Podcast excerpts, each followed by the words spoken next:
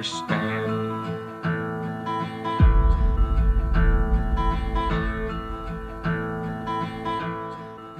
Buenas, sean bienvenidos a una nueva transfusión de Sangre Factor Geek, La que no sabían que necesitaban. pero que les resultará absolutamente irresistible. Hoy conmigo se encuentra Leo el Vikingo Catena. ¿Cómo estás, Leo? Olis, todo bien. Y esta persona que se encuentra al lado mío es nuestro invitado especial, nuestro querido Mago. Hoy debuta. Gaspar, el Un Mago gusto estar acá, ¿Cómo me estás? siento muy orgulloso de pertenecer, por lo menos parcialmente, a este plantel. Al crew.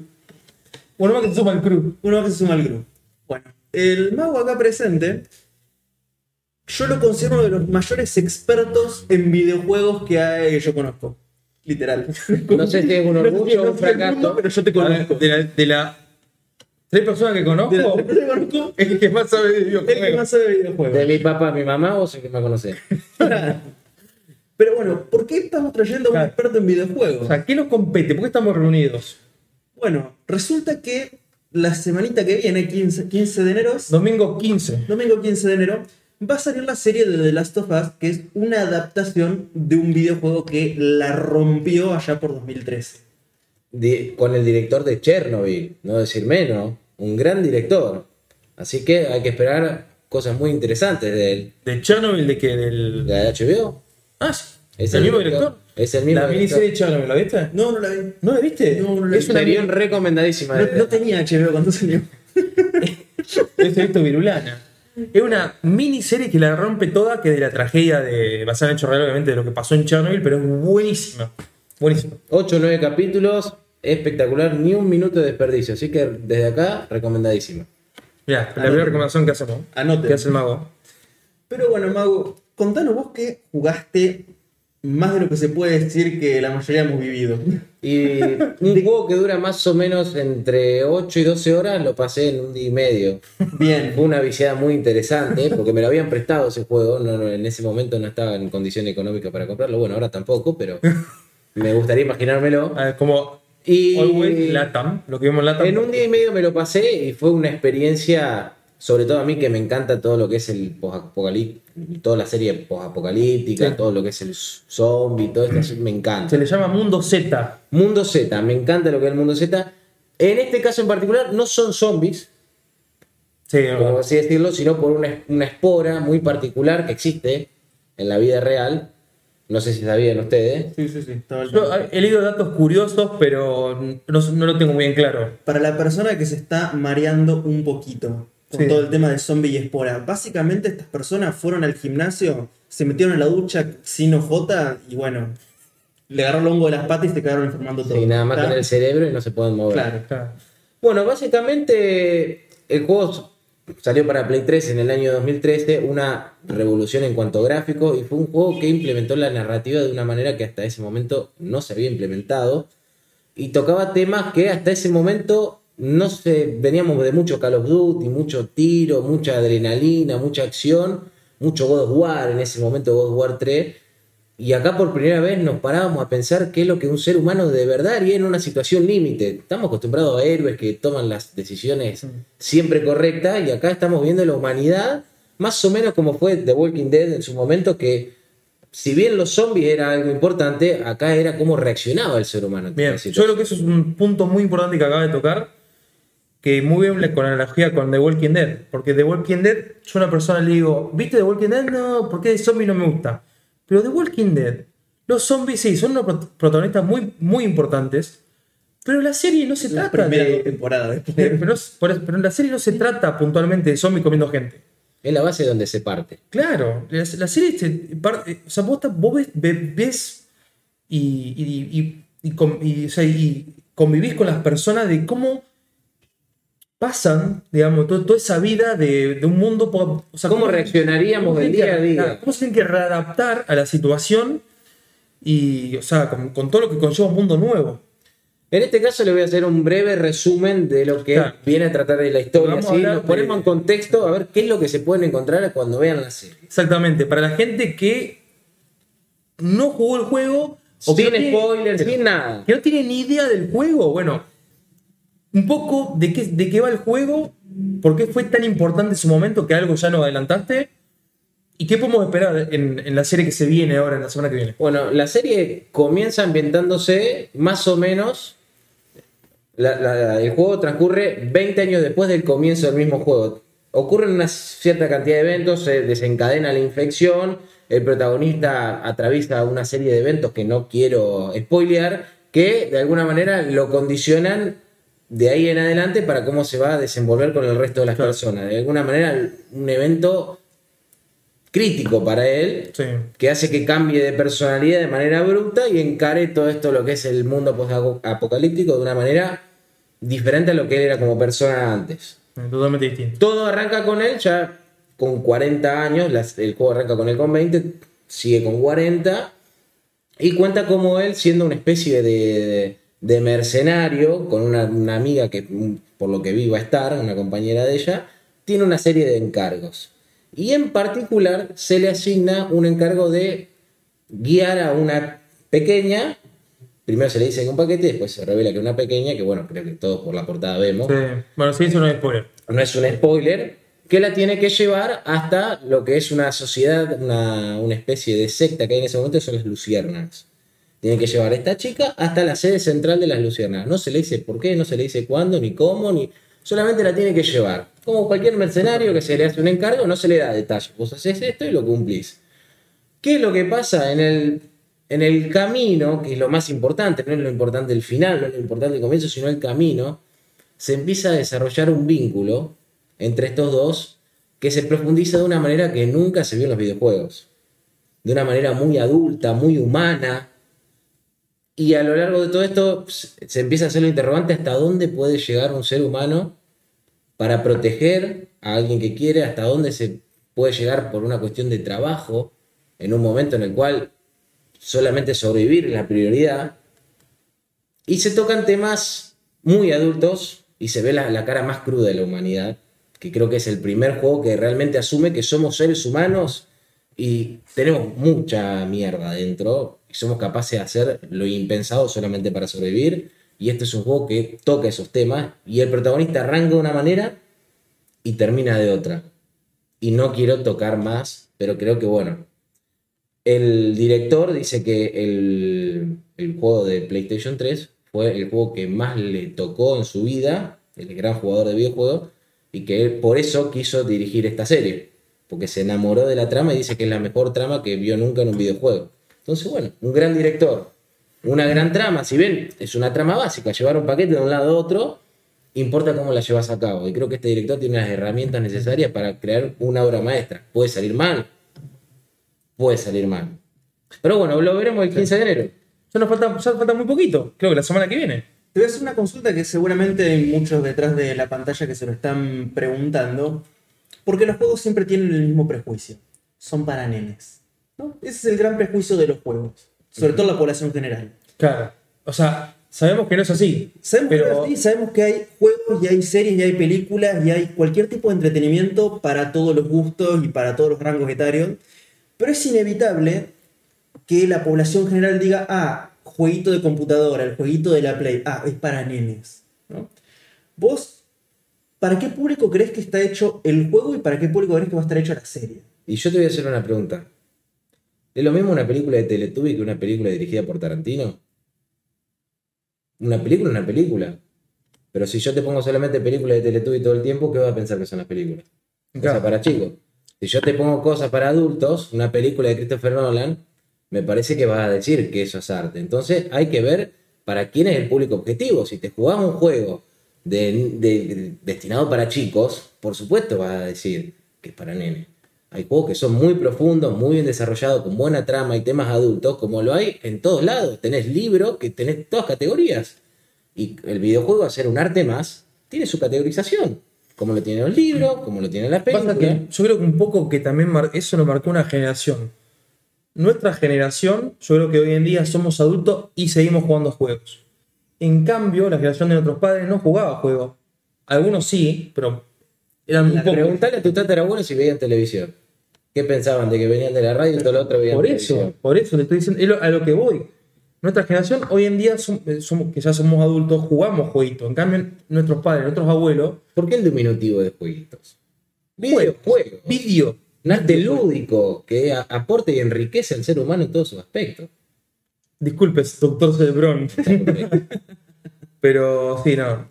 Me lo refiero para la gente que te escucha, para que entienda, digamos. No, bueno. Pero yo creo que un poco como dijo el profesor. Claro, a ver, eh, una cosa es que como nosotros mal. que estamos inmersos en el, En el mundo. mundillo eh, lo entendemos, pero mucha gente, y quizás los padres de los que estén viendo esto, que escuchan al, al hijo que, no sé, nos está escuchando por Spotify, nos está escuchando por YouTube, Y de paso metemos el chivo. dijo. metemos el chivo, de paso.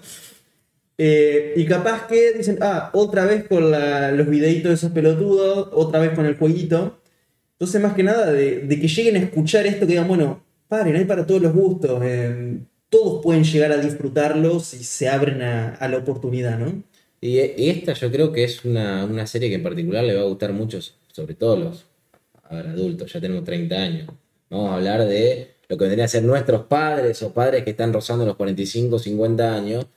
Les va a Eh, gustar. contame, Mago, ¿vos qué le dirías a los padres, a la persona adulta mayor de 30 años que no está metida en el mundo de, de los juegos, que no, no conoce el, el- mainstream?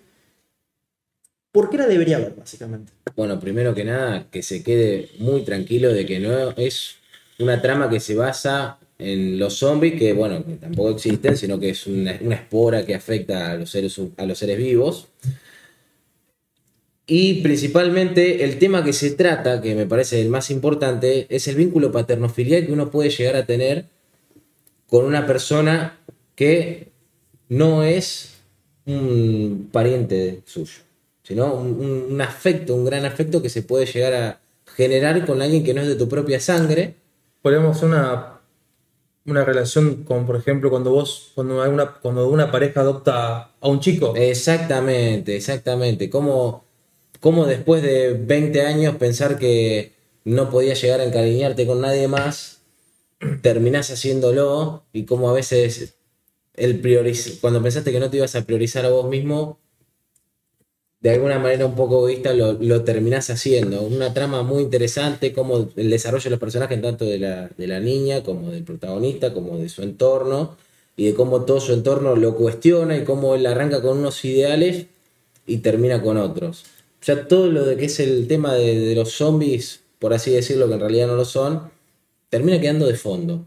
No es el tema más importante acá, es, el- es un tema paterno-filial que se va resolviendo y avanzando con el paso del tiempo, que para mí está muy bien planteado. Bien. Magnífico. ¿Vos po- podrías apostar a que va a ser una buena adaptación de un videojuego a, a una producción cinematográfica? Porque Yo creo que tiene, tiene todos los condimentos porque el juego es el juego más cinematográfico de todos. Es un juego que se basa más en su argumento que en su jugabilidad, se basa más en, en el entorno, que está hecho como un contexto para que se desarrolle una, una historia y no un contexto para que se desarrolle la jugabilidad. Claro. A mí me parece que tiene todos los condimentos, tiene un gran director. Los actores, si bien, salvo la, la chica que es del Juegos de Tronos, si no me equivoco, Ah, eso lo nombramos al principio, que no olvidamos, que el gran Pedro Pascal, que es el mismo que de Man- el de Mandaloriano, que también participó en Game of Thrones, ¿cómo se llama el personaje? Eh, el que eso, peleó contra eh, la montaña. Martel, ¿no? ¿Es Oberyn? No, Oberyn era el mayor. No, no recuerdo, por eso. Bueno, Pele- Martel, el príncipe Martel. Peleó contra la montaña en Game of Thrones. Exactamente. Eh, fue cuando después quedó zombificado la montaña, ¿viste? experiencia tiene, no es su primer papel. así Claro. que podemos decir que de actores estamos bien condimentados, de directores estamos bien condimentados. Y la chica, eso por el lado de Pedro Pascal hace de Joy, que sería el que está en la portada del- del- de la serie. Y la nena, se llama Ramsey, creo que se llama. Ramsey, no me acuerdo el apellido. La actriz. La actriz. Que esta misma nena también trabaja en Game of Thrones, o sea, sé que HBO estuvo haciendo un refrito de actores. sí. La que, que hacía Lady, Lady Mormon. Eh, Lady Mormon. sí. Lady Mormon, de Game of Thrones. Que también la, pendejita me pareció que era una buena actriz, o sea, de buen, de buen carácter. Bella Ramsey. ¿Cómo? Bella Ramsey. Ahí está. Bueno, el director particularmente le pidió a Vela que no juegue al juego ni que vea ninguna toma. Quería que se base específicamente en las directrices del director, De lo que él quería. de lo que él quería. Pero ella, según se, Se rumorea. se rumorea, En secreto estuvo viendo el gameplay completo del juego y dice que está un poco orgullosa de ellos porque dice que le encantó el juego y le encantó el personaje de Ellie que ella va a interpretar. Son Joel y Ellie, Claro. los dos protagonistas, y ella se va a hacer su personaje interpretando a Ellie. Así que yo creo que tiene todos los condimentos para que sea una, Una buena, serie una buena producción. espectacular. Que puede salir mal, puede salir mal todo en la vida, pero tenemos la de ganar acá. Nos metemos un poquito más en el barro. Siempre se dice que No- Naughty Dog, que es la productora que hace el juego, eh, siempre quiso innovar un poco en la parte social, ¿no? Más que nada en el segundo juego, ¿no? Que se plantea todo este abanico de que fue muy criticado por eh, la inclusión, como se dice. Porque en el primer juego no se ve mucho eso, ¿no? Mira, yo no jugué ninguno de los dos juegos, pero sí vi los gameplay. ¿no? Entonces la historia la, la conozco. La inclusión no está forzada. Al menos no me pareció a mí. En el primer juego No, a mí no me molestó que eh, hubiera relaciones homosexuales en el, en el juego. Lo que me molestó es que te hicieran encariñarte con un personaje para después cambiártelo por el enemigo. A mí me dolió. Porque yo quería que ese personaje con el que yo estaba jugando se muera de la manera más perra y horrible posible. Bueno, ¿no? pero ¿Qué significa eso? Que está muy bien escrito, está muy bien hecho el personaje. Está- si un director logra que vos quieras que, un, que odies un personaje con toda tu es- alma, es- está es- bien es escrito. un excelente villano. ¿Sí? Pero pongamos contexto, molesta- hablando de Last of Us 2. Sí, el segundo juego. El juego Last of Us 2, nada que ver con la serie. Bueno, no, no, no, no. No, No, la, serie, la serie está basada en el 1. no va a estar basada en el uno, basada en el pero va a tener flashes del segundo. ¿Sí? Ya está avisado. Ah, ¿en serio? Sí, sí, Eso no sabía. ¿Qué, Sí, qué serían los flashes? Va a haber cositas que salen en el segundo juego que lo van a poner en la serie. ¿Cómo lo van a poner? Todavía no sabemos porque no la vimos. Pero ya está avisado que va a contener. Vos tenés en cuenta que el 2 pasa casi. Me- casi dos, me- No, 12 años después. Sí, pues ya Eli ya es Ella una ya es chica grande. 20, 20 largo. Sí, ya No, tiene- no es 20 años tan, tan grande. No, no, no. No llega a los 20. No, sí. No llega a los 20, está ahí. Y, y en la Sí, primera el tenía 12, en el 13 y ahora tendrá bueno. 19. Sí, Son 5 años, no es nada. 5 años en un mundo apocalíptico que son como 30 del- de hoy en día. Pero a ver, el eh, siempre puede ser la escena final o te pueden poner una escena final y después contarte qué es lo que pasó. Eh, lo han hecho muchas veces. Bueno, para poner en contexto, el de Last of Us 1, una de las escenas finales, empalma con protagonistas y hechos de Last of Us 2. Hay un, un fuerte vínculo, una fuerte unión entre el final del 1 y el 2. No de los protagonistas en sí, sino de todo el entorno, como después termina siendo ese entorno en el cual termina el 1, siendo, termina siendo protagonista del 2. Yo creo que por ahí van a ir los tiros. Puede ser, eh, según información que tenemos de HBO y de sus canales oficiales, han dicho que va a haber elementos del juego 2. Sí, sí, sí, sí, seguramente. Ahora que me pongo a pensar, sí. Sí, me pongo a Eh, pensar. ¿Cómo va a suceder? Bueno, no lo sabemos porque hay que verlo. ¿Cómo van a tratar HBO ese tema tan polémico que fue el segundo juego en la serie? Porque a, a la mayoría de los fanáticos más hardcore no les gustó nada. Y yo no entraría tanto en eso, porque eso, ya hablar de eso es tocar spoilers, porque son decisiones muy importantes. Pero lo que sí yo, te podría decir que yo creo que acá va a haber libertad creativa. Así que Siempre. tengamos cuidado, Sí. no pensemos que si un personaje vive o muere necesariamente en la Sí, sí, serie. igual. Ya nos demostraron con The Witcher, nos demostraron con un montón de series que no les importa nada, que lo toman como inspiración y pueden ser el villano de uno, puede ser el protagonista y la persona más buena en la serie. De todas maneras, HBO, las adaptaciones que ha hecho hasta el momento, en general respetan bastante. Hay algunos casos aislados, pero en general HBO no ha venido fallando con sus adaptaciones. ¿sí? Contrario a Netflix. Netflix ha hecho cash. Yo creo que HBO es la excelencia a la hora de hablar de series y adaptaciones. A mí las mejores series, y ya arrancamos desde Los Sopranos, fueron los fundadores de lo que es hoy en día cómo se hace una serie. Así que yo estoy más que tranquilo. El juego es una obra maestra que se lo recomiendo a todos jugar, que no tienen excusa, tienen en la Play 3, tienen la Play 3 vieja, un tutorial de YouTube y ya sabés que la podemos, por así decirlo, liberar de, la- de las ataduras de la vida. Y, y es más, En el- Latam y no tenés Play 3 y tampoco te alcanza el sueldo porque no te alcanza ni para comprar una milanesa, ¿qué puede pasar? mírate un gameplay. Eso te, iba, a decir, eh, Mago. ¿Recomendás que la gente se mire el gameplay de la historia? O, de la, o sea, el- o, el- o la película del juego? Como se dice. Yo te diría que si la vas a ver, te recomiendo que vayas lo más virgen posible.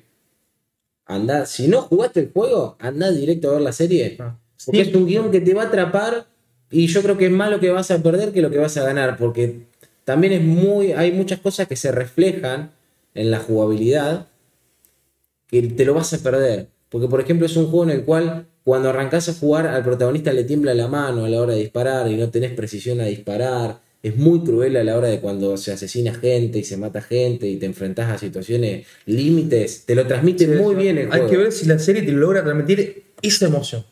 Vamos a ver, por eso te digo que O sea, nosotros- yo lo jugué también al juego. Y, y uno de mis juegos favoritos también. Así que por eso yo le tengo muchísima ilusión a la serie.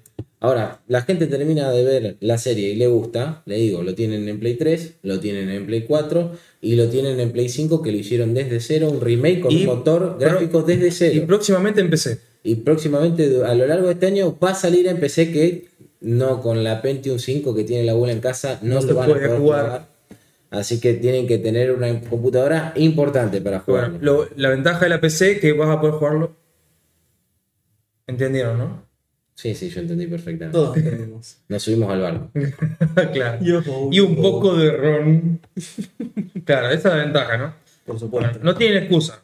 Pero yo creo que. O sea, tiene, como dijo, ya dijeron acá mis compañeros, tiene todos los condimentos para hacer una grandísima serie. Yo le tengo muchísima fe, ojalá que no me decepcione. Totalmente. Y repito, es HBO. Y HBO hasta ahora no viene metiendo la pata. Puede pasar, como todo. Pero no ha fallado. Contrario a Netflix, contrario a Amazon, que Bueno, se han metido mocos importantes. ya vimos con The Ring of Power, que hicimos muchos podcasts sobre eso, que bueno, no estuvo muy bien Amazon, la serie más cara de la historia y dejó mucho que desear. Yo no me pongo a hablar de otra serie porque si no, esto vamos a estar hasta No, mañana, pero Bueno, ¿algún otro dato chapoy que quiera hacer dato extra que te gustaría agregar?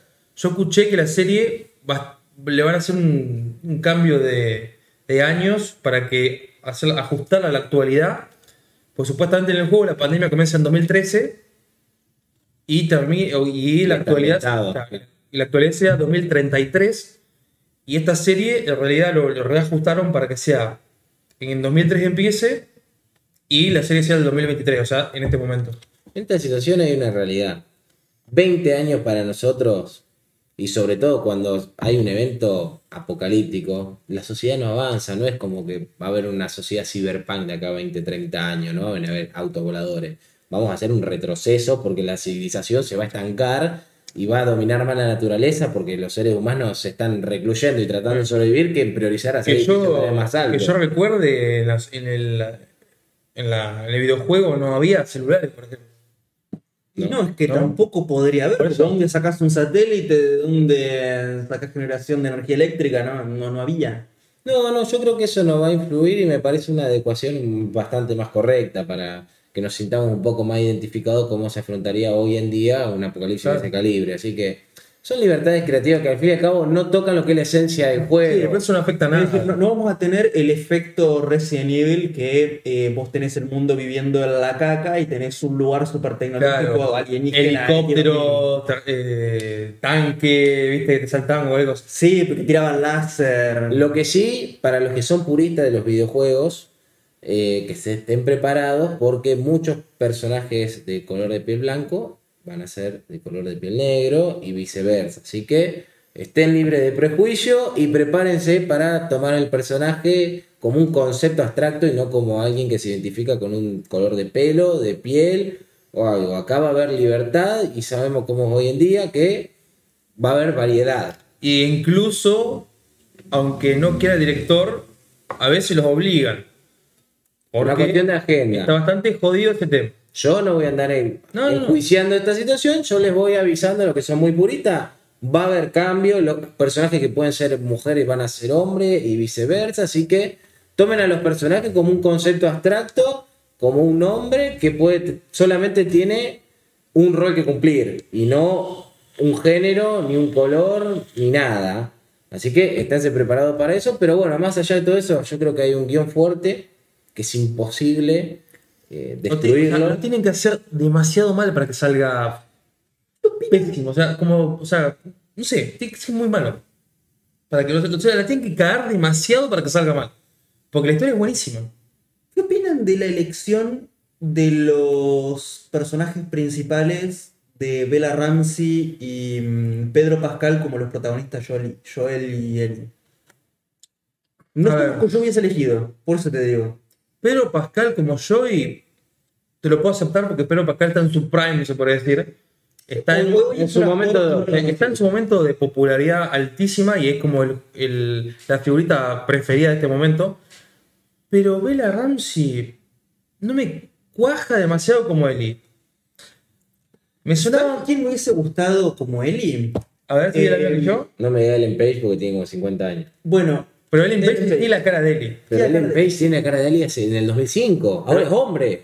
Bueno, no importa. Hombre en su aspecto físico. Bueno, pero- A ver, es- bueno, pero se pone hoy, peluca y. hoy Ellen es Elliot, ¿no? Tengo entendido que se llama Elliot hay Page. muchísimas más Eh, actrices. no, no es un actor, ella, es un actor que ella no hizo el videojuego, sí. Ella no hizo el videojuego. Creo que no. No, No, no. no, eh, Pero- está basado en otra Pero es muy parecida. Es muy parecida. Es muy parecida. Ella hizo Yo- otro juego. Ah, Eh, Beyond Two Souls. Beyond Two Souls. Claro, pero yo, yo, hubiese, yo hubiese apostado a que ella hizo el de of Us. Sin saberlo, así. Pero tiene casi 35 Sí, años. está- bueno, sí, es verdad, está grande. Ellie en el juego tiene 13. Sí, es verdad. Bueno, tampoco creció mucho. De última, capaz que para, el- para una hipotética segunda o tercera temporada, cuando ya una ley más grande, podría ser. Sí, sí, podría ser tranquilamente. A Pero- ver, hay que tener en cuenta que el director cuando elige los actores tiene en cuenta la confianza que tiene a la hora de cómo se desenvuelve como actor, quiénes lo tienen cerca, quiénes tienen ya contrato con HBO. Claro. No, no, Son no, muchos sí. factores que Obviamente, no obvio, tenemos obvio. Obviamente que esta, chiqui, esta chiquita ya, esta actriz debe tener contrato con HBO porque ya viene del palo. Uno se del palo. piensa que ve un protagonista rubio y puede ir y llamar a Brad Pitt para que lo interprete. Y no es así, hay muchas Obvio, cosas, obvio. muchos contratos. Yo creo que dentro de todo está bien elegido. Y no me gusta que las cosas sean calcos perfectos, Claro. porque para calcos perfectos ve la obra original.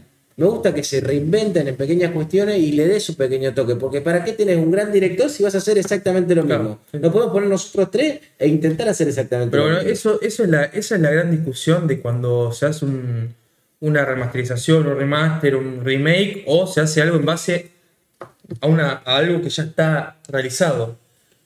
¿Qué haces? ¿Lo haces exactamente igual?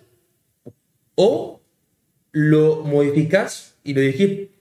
¿Y qué tanto podés modificar Claro. sin que te coma el fan? Entonces vos tenés, vos tenés un fandom que te, le puede gustar algo que tenga pequeñas modificaciones, algo que sea totalmente distinto, o los, los que son así hardcore que quieren lo mismo.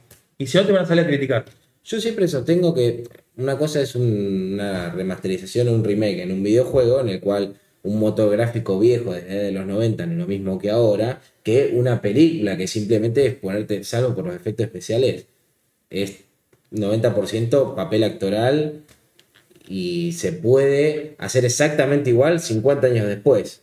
Entonces yo creo que en el cine yo le daría más libertad, no ir en contra de la esencia, que acá la esencia es un viaje que hacen dos personas que se conocen entre sí y que chocan y se van conociendo y van evolucionando. Eso no se puede alterar. Ahora, todo el entorno, yo creo que el director ahí tiene que dibujar y demostrar la capacidad que tiene, sus conocimientos y enriquecer la trama, porque quieras o no, un videojuego tiene sus limitaciones. Y sobre todo en el 2013, estamos hablando, ya pasaron 10 años, qué viejo que estamos, pero pasaron 10 años. Entonces, yo creo que con la plata que hay, porque HBO unos pesos creo que tiene, con el director que hay y con el presupuesto que hubo, yo quiero que vuele la imaginación, pero en el buen sentido, es potenciar algo que está, no arrancar de cero. Así que si lo hacen por ese lado, yo no siento que estén machacando la obra original, porque la obra original siempre va a estar. Y no es una obra que necesite hacerse de cero porque está muy vieja, como qué sé yo, un juego de Mario del 83. Es una obra que vos la jugás hoy y parece que salió ayer el juego. Sí, sí. Sí, sí. Entonces- Por eso tiene tanta. Tanta vigencia. Claro, porque fíjate que el juego lo sacaron para la Play 5, lo van a sacar para la PC, o sea, siguen lucrando con el mismo juego. Así que bueno, Mago, Muchísimas gracias por venir. Bueno, gracias por invitarme, Por, y aportar tus bueno. datos. Y seguramente cuando salga el primer capítulo, hacemos otro podcast y ya lo hablamos con spoiler. Bueno, perfecto. ¿Eh? Muchísimas gracias a todos. Y no nos se vemos la próxima. que nos une La sangre. la, sangre geek. Espero que les haya gustado, espero que se hayan divertido y nos vemos la próxima en una nueva transfusión de Sangre Factor Geek.